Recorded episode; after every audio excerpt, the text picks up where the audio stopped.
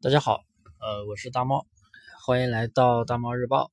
这个好久没有更新了，呃，今天给大家主要闲聊一下这个关于淘宝无货源店群啊，市面上到底目前是一个什么样的情况？因为有很多啊新手朋友也好，老司机朋友也好，在市面上也是看到各式各样的什么千单百单玩法。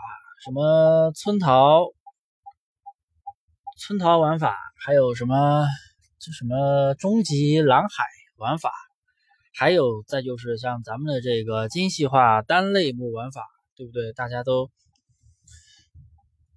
啊各式各样的。那么这些玩法到底是什么东西？怎么去操作的？嗯，有哪些坑？啊，我今天就给大家来闲聊一下。呃，首先，咱们在市面上应该也是看到过所谓的千单、百单、村淘、千单、百单玩法这些东西，这个到底是怎么回事儿？呃，这么说吧，百分之八十九十的那种做千单、百单培训的数据都是假的，啊，不是说 P 的图、P 的视频，而是。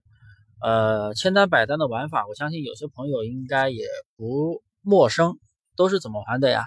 采集大爆款，那比如说五十全卖五十的那种大爆款，然后拿过来卖多少钱？二十三十，全网最最低都没有卖这么低的，然后你卖这么低，然后再利用村淘拉上下架，呃，基本上第二天就能开始出单，疯狂的出单。然后百单千单都不在话下，但是我说了这些数据，你看到的只是确实出了很多单，每交易额也是哎呀大几千上万的，但是赚不赚钱呢？发不发货呢？那只有人家自己知道了。然后这样去做的话，有一定的几率可以把店铺拉起来，也就是说前期靠这样去做，做了之后啊，后期。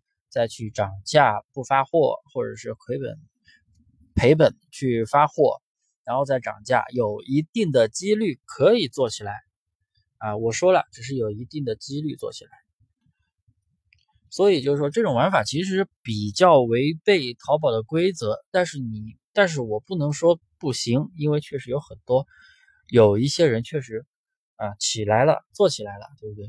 这个就是给大家去。分享一下，就不要去花花他妈的多少钱来着？有的学费我操，呃，好几千，好一万两万的都有。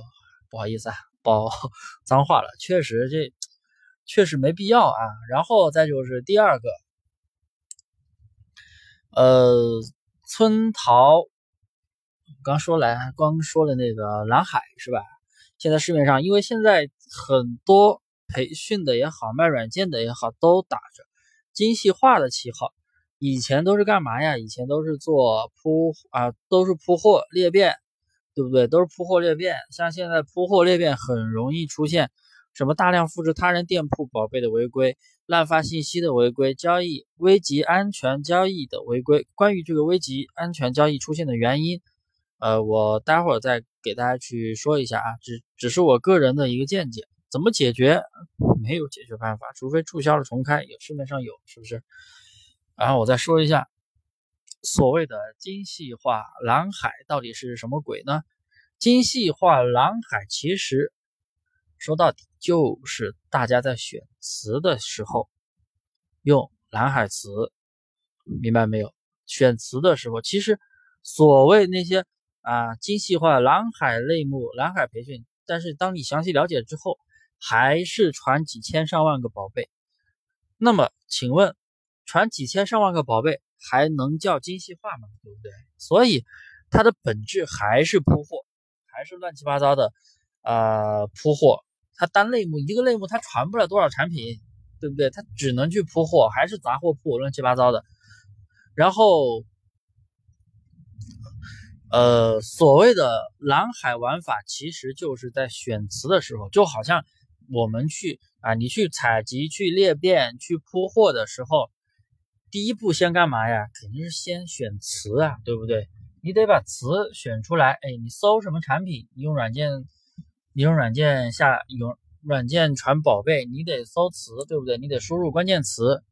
那么就从关键词这一步去找的是蓝海词。所谓的蓝海词，蓝海就是在线商品数少啊，热搜度比较高的那些产品，就是蓝海词啊。那些词就是我们就叫蓝海词。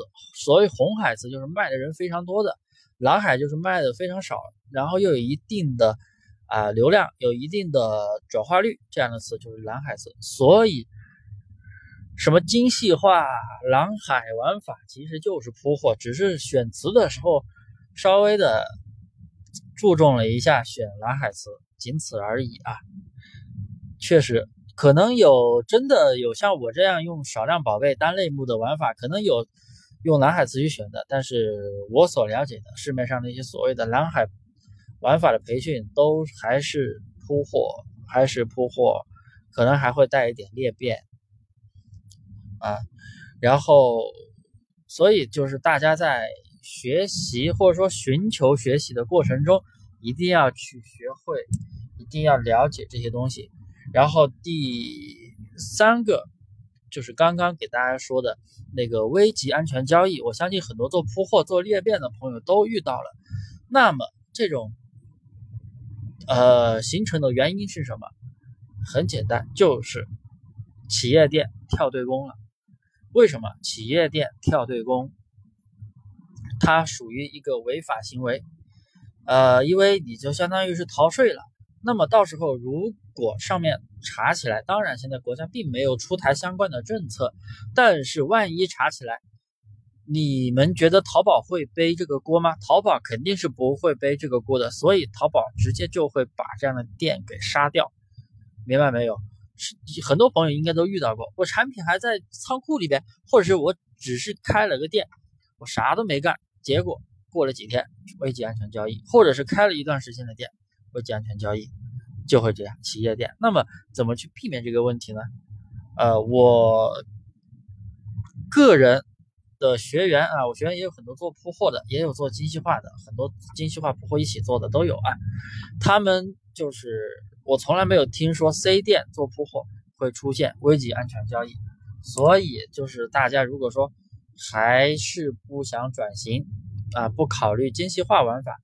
精细化单类目少数量的玩法不考虑的话，你做铺货做裂变，我个人建议尽量去用 C 店去做，或者是你自己家里有本来就有公司的，啊有对公账户的那种，啊认证过法人对公账户的也没有问题。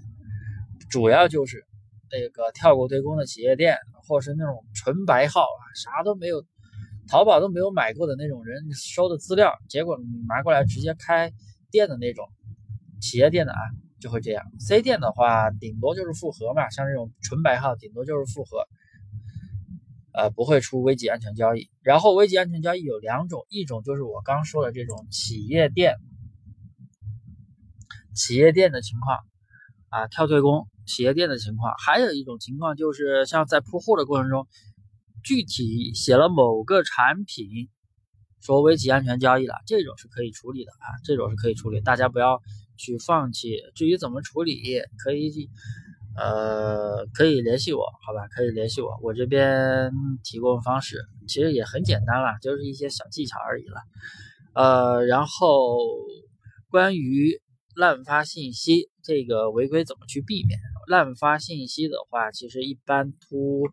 凸显在那个裂变上面，所以一个产你要做裂变的话，我建议大家小型的裂变就可以了。一个产品大概不超过十个裂变，呃，可能没有问题。因为我群里也有一些做精细化裂变的呀。当然，像我个人是不做铺货、不做裂变的啊，因为我几年前我我也是吃过亏的。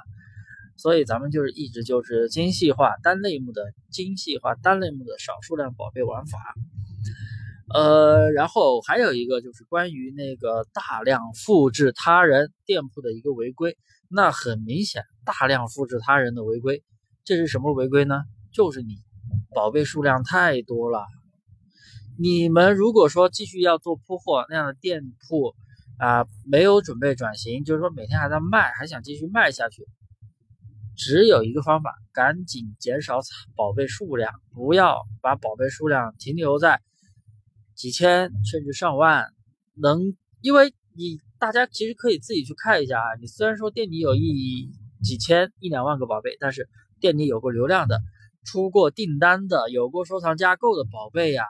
我估计不超过五十个，非常非常少，五十个我都说多了啊，非常非常少。所以大量的宝贝都是垃圾宝贝，所以你必须要有计划的把那些宝贝慢慢的清理掉。这样第一，哎，可以降低投诉的违规风险；第二，也是可以提高店铺的动销率。啊，呃，好了，以上说的这些啊。不过是我的一些个人观点啊，并不权威。有的人如果觉得我在放屁，那你就当个笑话听一下就行了。如果有的人觉得，哎，我说的挺有道理啊，觉得有价值，也可以和我沟通啊，我也随时欢迎。呃，我的非学员的朋友啊，非学员的朋友跟我沟通交流，谢谢各位。